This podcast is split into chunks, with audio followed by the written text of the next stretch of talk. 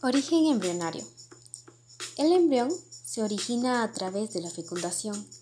Pero, ¿qué es la fecundación?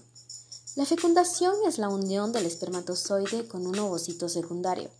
Se lleva a cabo en la ampolla de la trompa de falopio a través de diversos procesos que permiten la fusión entre ambos gametos. La fecundación origina el cigoto, que es la primera célula del nuevo organismo y se divide varias veces hasta formar el embrión. La fecundación comienza desde el momento en el que el espermatozoide se abre paso a través de las barreras del ovocito, para ello dar paso al proceso denominado embriogénesis, que se inicia tras la fecundación de los gametos para dar lugar al embrión. Este proceso dura unas 10 semanas y entonces el embrión termina su primera etapa de desarrollo y pasa a denominarse feto.